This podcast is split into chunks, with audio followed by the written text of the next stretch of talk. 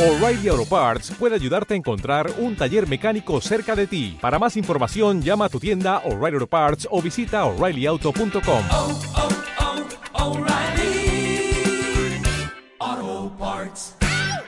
Muy buenas familias y bienvenidos al episodio número 25 del podcast de Crecer sin pantallas. Hoy tenemos el placer de contar en nuestro podcast con Natalia García, a quien queremos, lo primero de todo, dar las gracias por aceptar nuestra invitación para estar con nosotros. Ella es coach de sueño infantil, certificada por el Family Sleep Institute y se dedica a proporcionar información, estrategias y apoyo integral en relación al sueño infantil a familias con diferentes estilos de crianza con el objetivo de mejorar el sueño de los, de los más pequeños. Así que en el episodio de hoy hablaremos sobre cómo podemos crear hábitos saludables de sueño, especialmente para bebés entre 0 y 4 meses, etapa que, que será fundamental en la vida de nuestros hijos. Así que, bueno, pues vamos a empezar dándole la bienvenida. Bueno, Natalia, ¿qué tal? ¿Cómo estás?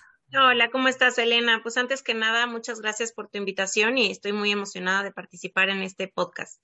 Bueno, cuéntanos un poquito más de ti, de tu proyecto y de, de tu cuenta de Instagram, ¿no? Pues mira, eh, yo soy argentina, tengo casi 19 años viviendo en México y como buena mamá primeriza, sufrí muchísimo con el sueño de mi chiquitín. La verdad es que él ya tenía ocho meses y tenía la costumbre de dormirse cargado en brazos.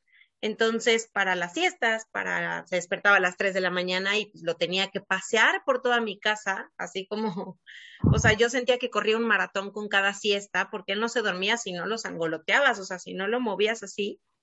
Y bueno, lógicamente empezó a cobrar ¿no? E esa muletilla, pues, sus efectos. Entonces, pues yo estaba súper contracturada de la espalda, del cuello. Pues Luciano cada vez va, fue creciendo más, fue aumentando de peso y bueno, pues lo resintió todo, ¿no? Además de que todo se empezó a volver un caos y dije, a ver, necesito hacer algo. Me recomendaron a una asesora del sueño y dije, wow, ¿qué es eso? No tengo idea qué sea. Me puse a investigar y pues empecé el entrenamiento con ella para enseñarle a Luciana a dormir por cuenta propia y durante toda la noche. Entonces, como me encantó, me empezó a apasionar muchísimo por el tema, me empecé a comprar muchísimos libros y todo, investigué de la certificación y ya terminé mi certificación. Y bueno, hoy me dedico a eso, a poder ayudar a familias que estén sufriendo con el sueño, porque pues no solo afecta al bebé, ¿no? O al niño que no está descansando, sino a toda la familia en general. Entonces, pues a eso me dedico, a, hacer más, feliz, eh, más felices a estas familias y sobre todo mucho más descansadas. Porque es que de verdad lo que tú dices, que es que no es solo que no tenga problemas de sueño el bebé, sino es que al final la madre está cansada, al final se cansa la pareja, se cansa el resto y al final cuando uno está cansado es que es imposible ni rendir. Como yo digo, o sea, se va haciendo como una bolita de nieve, ¿no? Entonces, pues tú te empiezas a tener dolores de cabeza, te empiezas a sentir de mal humor, irritable, cualquier pelea con el esposo, ¿no? Por esto mismo de que no dormimos y no le tenemos paciencia a nuestros bebés, a lo mejor reaccionamos diferente. Entonces, yo en ese momento siempre les recomiendo y una elección que yo hice en ese momento fue, a ver, decido ser una mamá al 100% para mi bebé, para disfrutarlo, para darle toda mi atención, para estar con él el mayor tiempo que pueda y el tiempo que pueda dedicarle, que sea un tiempo beneficioso, ¿no? Para los dos, no yo estar como una mamá zombie. Entonces, yo decidí poner un stop, un alto ahí y decir, a ver, hasta acá. Y me cambió la vida, Elena. O sea, yo fui una mamá antes y una mamá después de que Luciano aprendiera a dormir. Y son pequeñas cositas que podemos ir haciendo como papás que no tenemos información y que hoy en día existe muchísima información que podemos eh, estar informados, actualizados para poder ayudarle a nuestros pequeños con el sueño, ¿no? Hoy en día mi mamá me sigue diciendo, pero Natalia, ¿por qué no había eso cuando, cuando tú eras bebé? Porque no me dormías nada, ¿no? Entonces, hoy hay que aprovechar toda esta información que tenemos, actualizarnos lo más que se pueda para poder darles lo mejor que tengamos a nuestros hijos, ¿no?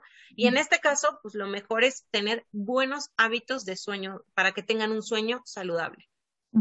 Porque es verdad, ¿eh? qué importante es que los padres nos, nos formemos, ¿no? Y estemos bien formados en todo, cualquier aspecto de, de, la educación de nuestros hijos para luego poder tomar decisiones, ¿no? Muy importante. Claro. Para empezar, ¿por qué crees que es tan importante la etapa del sueño entre 0 y 4 meses? ¿Afectará esta etapa al futuro, a los problemas futuros de sueño que pueda tener esa persona o no? Mira, por supuesto que se pueden evitar tener estos problemas de sueño en un futuro si lo atiendes en etapas tempranas. ¿Ok? Eh, vamos a empezar con los beneficios del sueño, que a mí me parece súper importante conocer qué nos da el sueño, qué nos aporta, porque siempre decimos, oye, pero es súper importante que dormamos bien, que descansemos, que mi hijo descanse bien, pero ¿cuál es la raíz así como de fondo por la que necesitamos dormir?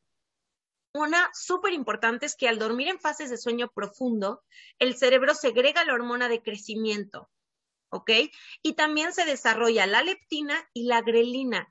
Estas dos hormonas son las encargadas de regular el ritmo de hambre, saciedad, y que está vinculada con la obesidad infantil. ¿Ok? Entonces, un niño que tiene un buen descanso es menos, menos propenso a sufrir obesidad infantil y si no descansa, no va a segregar la suficiente hormona de crecimiento, por lo tanto, no va a tener un óptimo desarrollo. La temperatura corporal cuando estamos dormidos desciende entre 1 y 2 grados, la temperatura del cerebro. ¿ok? Entonces, al disminuir esta temperatura, las células se comprimen y permite que el cerebro pueda limpiarse de manera correcta. También cuando, cuando dormimos se consolida el aprendizaje. Eh, yo siempre les explico a las mamás que al cerebro le encanta practicar todo lo aprendido durante el día cuando están en fases de sueño profunda. Entonces, pues muchas veces un niño que no tiene el sueño de manera independiente, que necesita apoyo para unir los ciclos de sueño durante la noche, pues va a tener estos despertares recurrentes porque está aprendiendo algo nuevo. Cuando empiezan a caminar, cuando empiezan a gatear, cuando empiezan a, iniciar alimentación complementaria, generalmente hay una repercusión en el sueño, ¿ok? Y es por esta razón. Al dormir también se fortalece el sistema inmune. Ahora, tan importante con este bicho que anda rondando por ahí, es súper importante que tengamos el sistema inmune súper alto, súper bueno. En vez de darle tanta este, medicina a los niños, si tienen un buen descanso, se puede mantener de manera correcta, ¿no? Puede tener un sistema inmune mucho más fuerte. Pues bueno, cuando dormimos nuestros órganos aprovechan para limpiarse, desintoxicarse, que es súper importante. Y hay un estudio que se ha eh, analizado que los niños que pierden suficientes horas de sueño, ¿no? O sea, ya demasiadas, o sea, no nada más por un día que no duerma su siesta o así, o sea, ya de manera constante, eh, son niños que tienen un retraso en el lenguaje y en la primaria. Entonces, cuando llegan a primaria, tienen un retraso en el aprendizaje por esto mismo, ¿no? Eh, entonces, pues mira, como ves, Elena, es súper importante que los niños descansen bien. El sueño así como la alimentación es súper importante, también se alimenta el cuerpo, crecen cuando duermen. Entonces, lamentablemente es que muchos papás no tienen esa información y dicen, ay, bueno, pues nos vamos de fiesta, ¿no? Vamos a una reunión, a, a platicar con amigos, a estar con amigos y no importa que se duerma a la hora que quiera, o no durmió su siesta, ya al rato duerme. No, o sea, hay que poner atención en esto porque realmente si un niño pierde muchas horas de sueño, puede tener muchos problemas, tanto físicos como mentales, y en el retraso psicomotor, ¿no? Entonces, ¿cómo ves todos estos beneficios que tiene el sueño? ¿Ya los conocías? Bueno, algunos de ellos sí, pero otros no, otros me han sorprendido. Y es que es increíble cómo el sueño nos puede afectar a cualquier faceta de nuestra vida, ¿no? No solo, como tú dices, desarrollo físico, psicológico, a todo, a todos los aspectos. ¿eh? Yo creo que es verdad que, como tú dices, muchas veces no le damos la importancia que, que se merece. Y eso, como dices, tú, ah, no, da igual que aunque me duerma hoy, que yo creo más tarde. No, y ¿sabes qué me pasa mucho? Que los papás llegan tarde de trabajar. Entonces llegan tarde de trabajar y ven, llegan y ven al bebé y quieren jugar y quieren, este, ¿no? Tenerlo cargado y todo. Yo ahí les digo a las mamás, a ver, ¿tú estarías dispuesta a matar de hambre a tu bebé para que espere a su papá para poder cenar con él?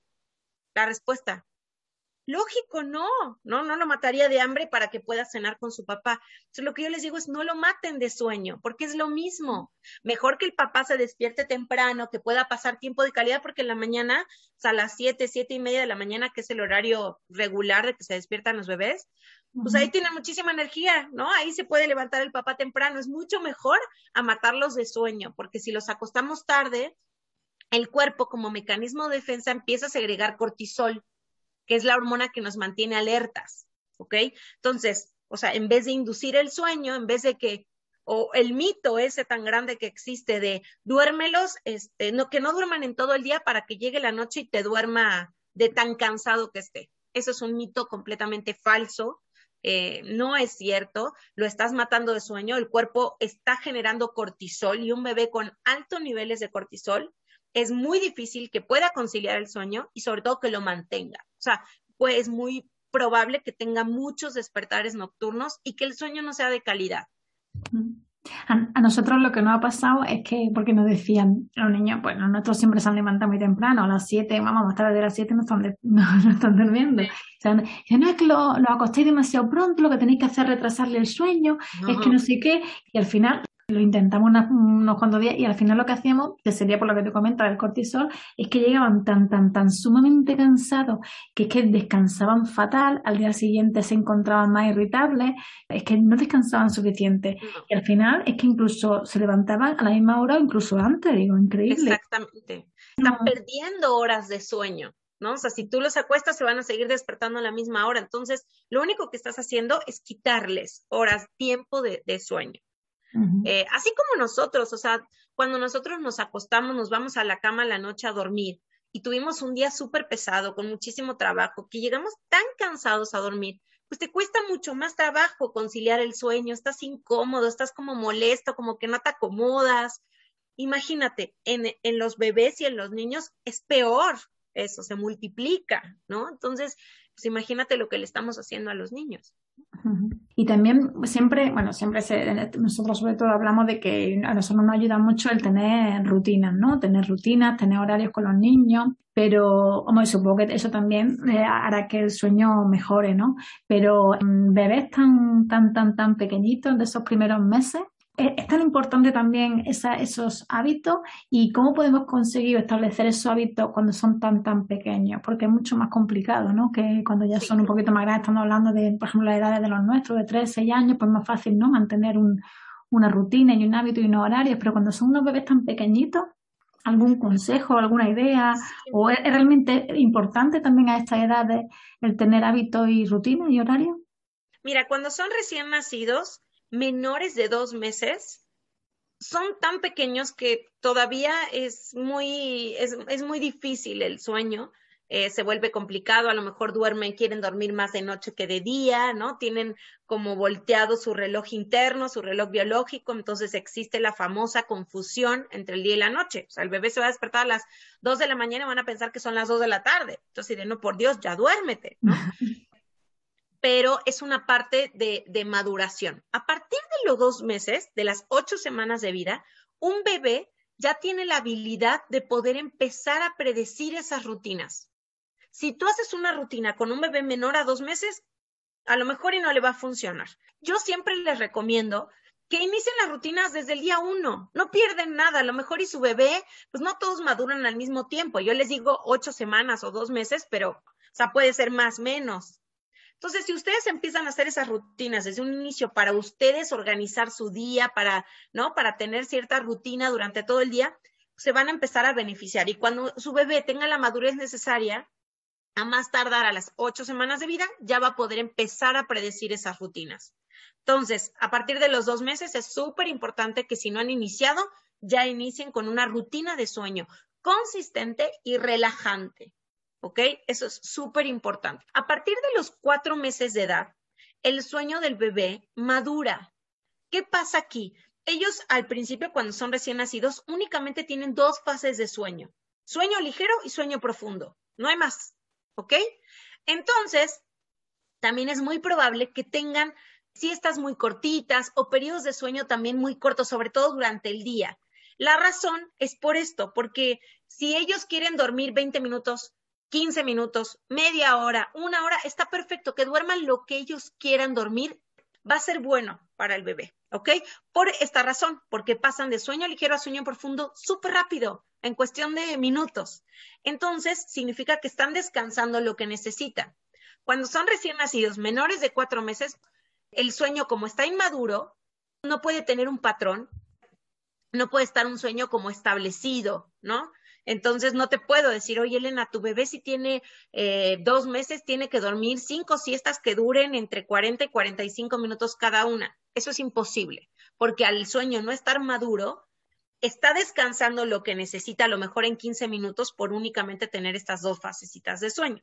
Pero ¿qué pasa a los cuatro meses? El sueño madura, ¿ok? Y de tener estas dos fases de sueño, se le incluyen dos fases de sueño más, tienen cuatro fases de sueño similar a las de un adulto.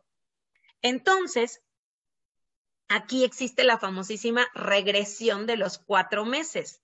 Esta regresión de sueño es de las más importantes de todas las, regresiones de sueño que tienen los niños, es porque el sueño madura y pues sí es muy normal que el, el sueño, o sea, sea fragmentado, que le cueste mucho trabajo conciliar el sueño, que tenga muchos más despertares nocturnos, que se distraiga mucho al comer y sobre todo que se le facilite el sueño en movimiento.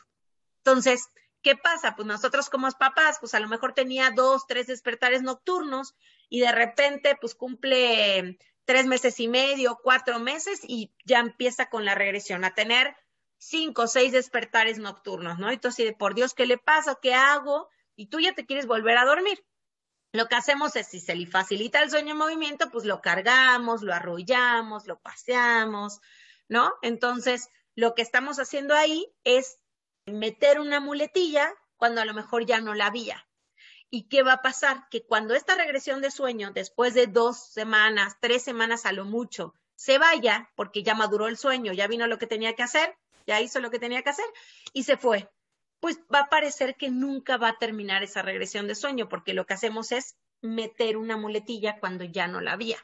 Entonces, claro, le hemos acostumbrado a ese movimiento, a ese venga, venga, ese movimiento, ese paseo, y cuando ya el sueño del bebé es más maduro, a pesar de que es más maduro, como ya se ha acostumbrado a ese movimiento y ese traqueteo, pues lo va a seguir necesitando, ¿no? Mm. Exactamente, y es súper importante que sepan, el sueño nocturno o sea, está dividido por diferentes ciclos de sueño y es muy normal que tengan micro despertares, así como nosotros los adultos tenemos micro despertares, a lo mejor pues, tomamos agua y nos volvemos a dormir o nos tapamos o vamos al baño y regresamos, ¿no?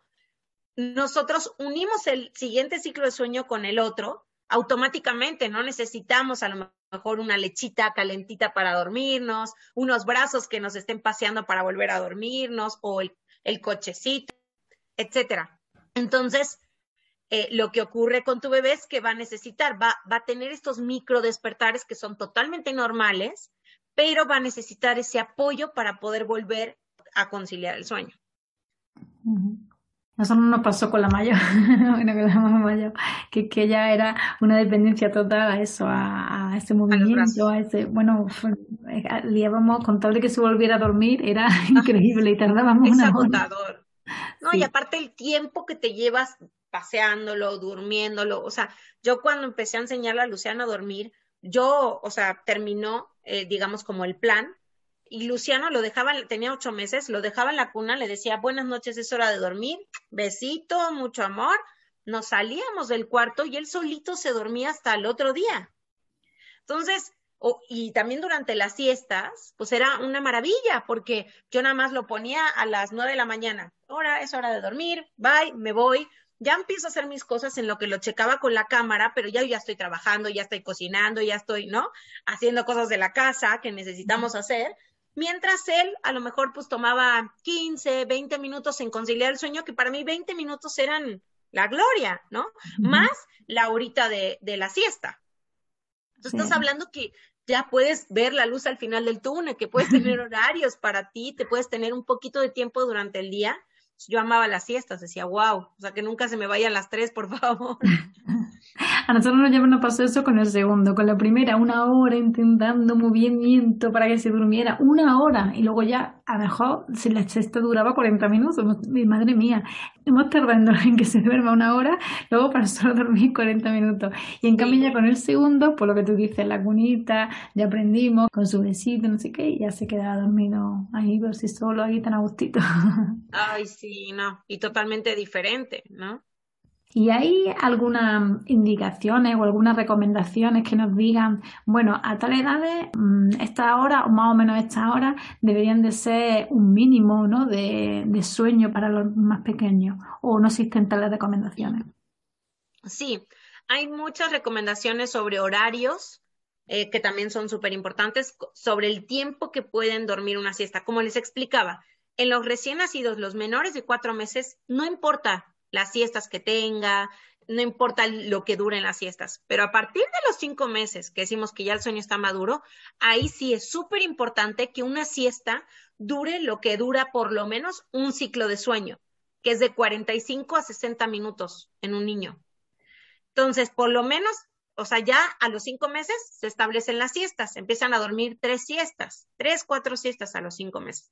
Ya a los seis, ya tres siestas. Entonces, ahí sí es importante que cada siesta nos dure entre 45 y 60 minutos. Si dura menos de ese tiempo, lo que decimos es que es un sueño chatarra, así como la comida chatarra que te va a quitar un poco el hambre, pero no te va a nutrir, la siesta igual. Te va a quitar un poquito el sueño, pero no te va a nutrir de todo lo que tiene una siesta. Entonces, es súper importante que en los niños de cinco meses en adelante cumplan este, este tiempo mínimo de cada siesta. Y el horario de acostar de los cinco o de los cinco seis meses en adelante es entre las siete, siete y media de la tarde. Si los acostamos muy tarde, pues el bebé hace cuenta que entre las nueve de la noche y la una de la mañana hay un pico de producción muy elevado de melatonina. La melatonina es la hormona que induce el sueño. Entonces, si nosotros acostamos a nuestro bebé a dormir entre siete, siete y media, en lo que se queda dormido y llega un sueño profundo es como una hora. Entonces, ocho y media, nueve de la noche ya va a estar entrando en sueño profundo. Perfecto para segregar la suficiente melatonina para que tengan durante toda la noche. Pero ¿qué pasa? Acostamos al bebé a las 10 de la noche, 11 de la noche, que es nuestro horario, ¿no? Y en lo que se queda dormido, pues son este, las diez y media, once. En lo que llega a sueño profundo son las doce. A la una de la mañana solo van a ser una hora para que pueda alcanzar a segregar la suficiente melatonina. Entonces, ese es un motivo por los cuales los bebés tienen demasiados despertares nocturnos, por esto mismo, porque no alcanza a segregar la suficiente melatonina para que tenga durante toda la noche. Entonces, sí hay horarios que tenemos que, que respetar, que ayudarles, ¿no? Para que puedan descansar mucho mejor. Ustedes vean, si su bebé a lo mejor no tuvo un buen nivel de siestas, no tuvo suficientes siestas o un tiempo adecuado, ¿no? Que tú me digas, no, es que sabes que me hizo tres siestas de 20 minutos, ¿no? Ninguna siesta contó, ninguna siesta fue reparadora para tu bebé. Podemos hablar de que es un bebé que va a estar sobrecansado. Entonces, ahí pues no te esperes hasta las siete, siete y media. Entre seis y media, siempre es una buena hora para que inicien la noche. Siempre es mejor acostarlos antes para que no lleguen sobrecansados que acostarlos sobrecansados. Porque si no va a ser súper difícil que se puedan dormir. ¿Y, un, y unas, un número de horas totales o mínimas que tienen que dormir? ¿O eso no lo hay? Sí, sí lo hay, o sea, pero depende mucho, va cambiando muchísimo por la edad.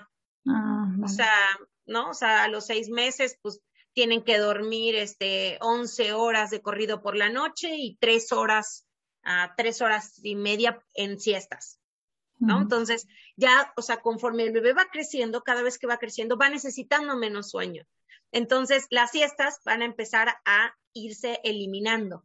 ¿No? Entonces, de tres siestas que empiezan a los cinco o seis meses, entre los ocho y los diez meses generalmente hay una transición y ahí dejan la siesta de las tres de la tarde y se quedan con la de las nueve de la mañana y la de las doce, una del mediodía. Y así a los 14, a los 16 meses dejan la siesta de las nueve de la mañana y solo se quedan con la siesta del mediodía para que a los tres años y medio, cuatro años, ya se eliminen las siestas completamente. Bueno, el nuestro todavía con tres años y medio sigue, sigue queriéndola. Y qué bueno, o sea, eso hasta que él te vaya diciendo mucho, porque si la sigue durmiendo, significa que la sigue necesitando.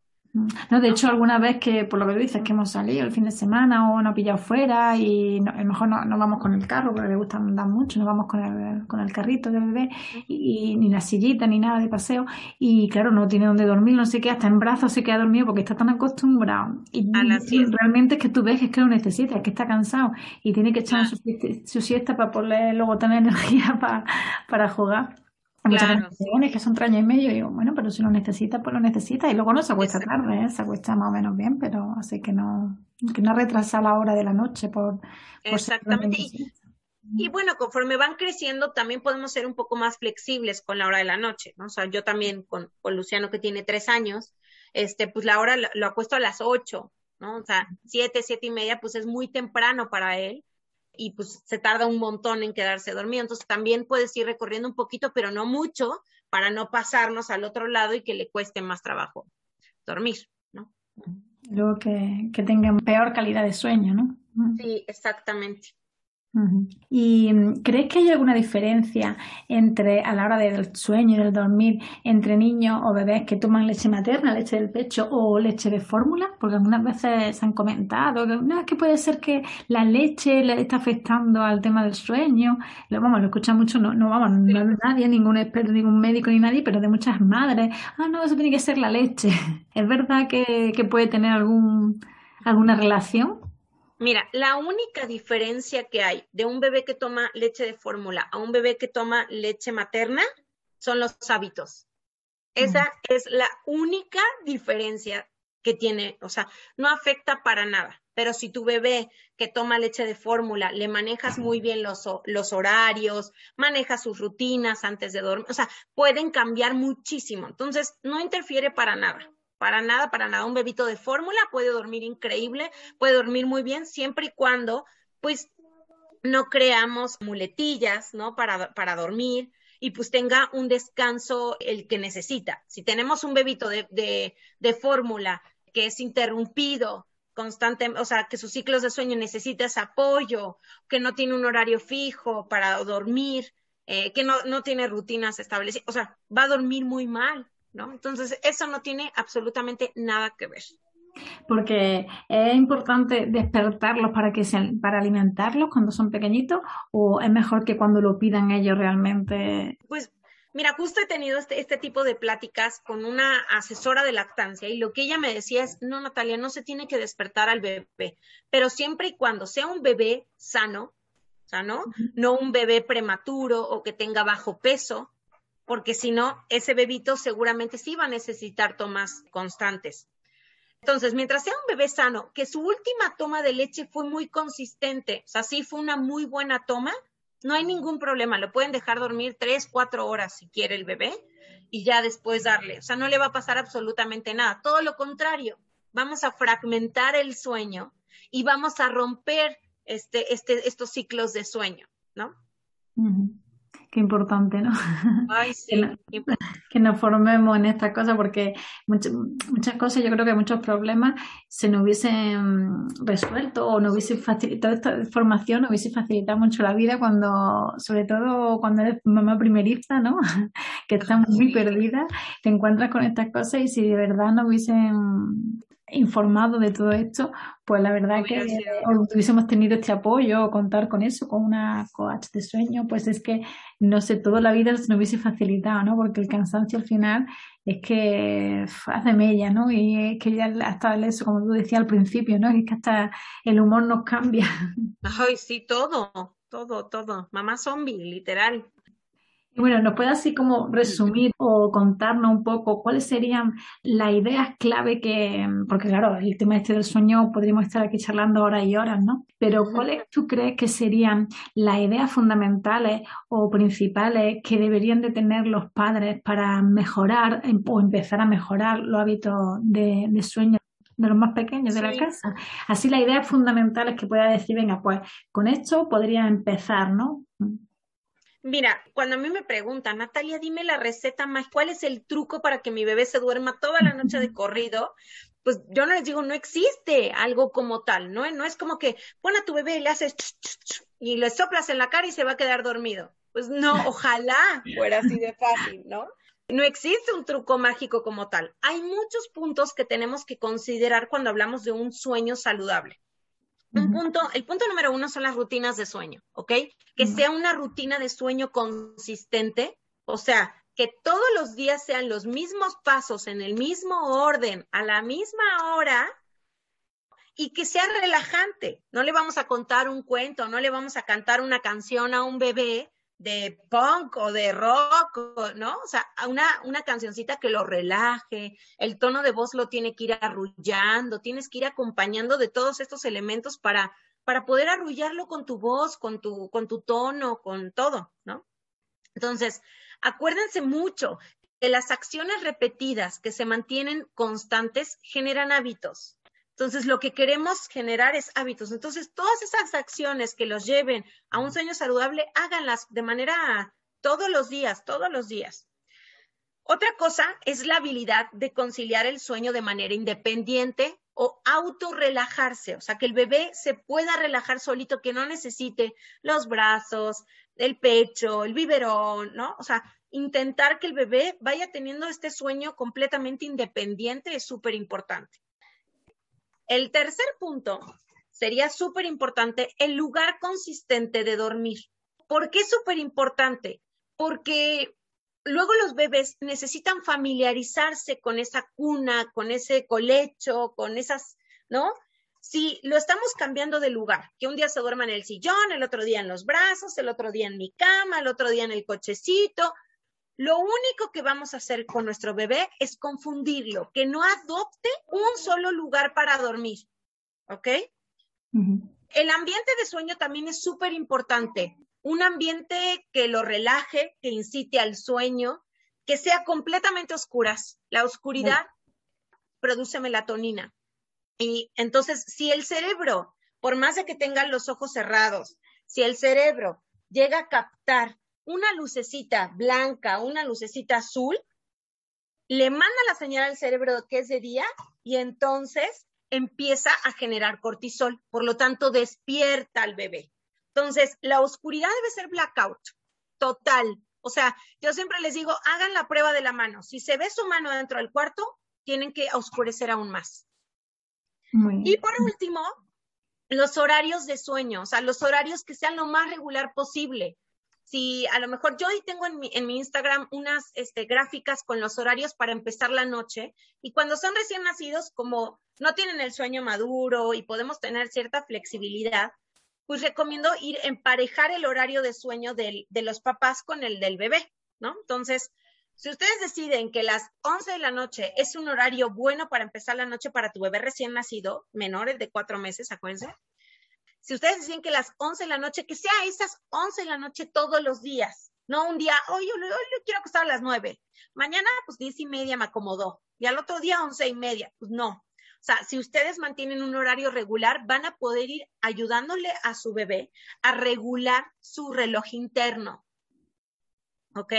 Entonces, estos puntos son súper importantes para que podamos ir creando estos hábitos de sueño saludables desde un inicio y podamos evitar futuros problemas de sueño con su bebé.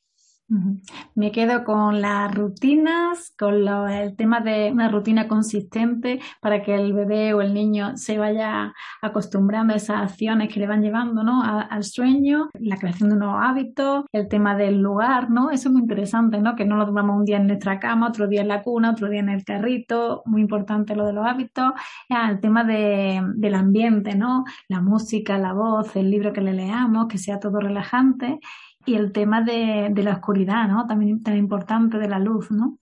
Sí, súper importante. Y cuando hablabas ahora muy bien del ruido, los bebés, para, para ellos, para los bebés, el silencio es súper incómodo. O sea, desde que están en la panza, están escuchando ruidos, tu corazón, tu intestino, tu estómago, o sea, están acostumbrados al ruido. Entonces, pues, de repente, cuando pues, salen los bebés y las mamás, no, no hagan ruido para que se duerman. No, o sea, no funciona así, ¿ok? Entonces, siempre recomiendo que tengan un ruido blanco, un white noise, no sé si lo han escuchado. Es buenísimo, les ayuda a relajarse muchísimo, les, les recuerda cuando estaban en, el, en la panza de mamá. Entonces se pueden conciliar el sueño mucho más rápido. Vamos creando este ambiente de sueño que es súper importante. Y además, algo que es maravilloso del ruido blanco es que ayuda a externar, externar, o sea, como que divide, funciona como un escudo protector para los ruidos de fuera. Entonces, si viven cerca de una construcción, cerca de una escuela, donde hay mucho tráfico, este ruido les puede ayudar un montón a que no lo despierten al bebé. Si van a tener una, fiesta en casa, pues le ponen el ruido blanco al bebé y pues ya ustedes se carcajean, se ríen, platican, ¿no? O sea, no lo van a despertar porque el ruido blanco ayuda a dividir, a separar y que no lo despierten al bebé. Muy interesante. ¿Y nos puedes decir, para los padres que me estén escuchando y no sepan cuál es tu cuenta de Instagram para ver esas publicaciones o si necesitan más información o ponerse en contacto contigo? Sí, claro. Mira, mi cuenta de Instagram es arroba go to sleep en inglés punto coaching. ¿Ok? O sea, esa es la, la go to sleep, es mi marca y ahí me pueden encontrar y yo contesto siempre todos los mensajes, así que cualquier duda que se les llegue a quedar de este podcast, me pueden contactar y, oye, escuché esto, pero me pasa esta situación, porque acuérdense, cada caso, cada niño, cada bebé es un mundo. No es tan fácil como comprar un libro para que aprenda a dormir el bebé y ya, ya se duerma, porque tenemos que tratar a los niños como son únicos, eh, de acuerdo a su estilo de vida, a los horarios de los papás, al estilo de crianza que tengan los papás. Yo hago eso, eh, considero todos esos puntos cuando estamos hablando eh, para hacer un plan personalizado de sueño. Y ahí es cuando va a funcionar, porque si no, no, es, no es fácil como agarrar un libro y no aplica el mismo método para todos los niños. Es que ni los niños son todos iguales, ni las familias somos todos iguales. Cada niño es un mundo y cada familia es un mundo porque tiene unas circunstancias completamente diferentes, ¿no? Muy bien. Nada, Natalia, solo decirte que muchísimas gracias que es súper interesante. Yo creo que se nos ha quedado un poquito corto eh, porque es súper interesante este tema y yo creo que es muy interesante para todos los padres y las madres que nos estén escuchando. Seguro que, que se han quedado con ganas de más, así que cuando quieran nos puede volver a visitar aquí en la casita virtual de Crecer sin pantalla. Y bueno, y también decirle que o en tu cuenta o en la nuestra o incluso en las plataformas donde está, donde, donde estén escuchando el podcast, pues pueden hacerte las consultas que quieran, ¿verdad? Dejaremos también el nombre de tu cuenta en, la descripción del podcast, del episodio, para que se puedan poner en contacto contigo si quieren. Y si quieren, seguimos otro día hablando.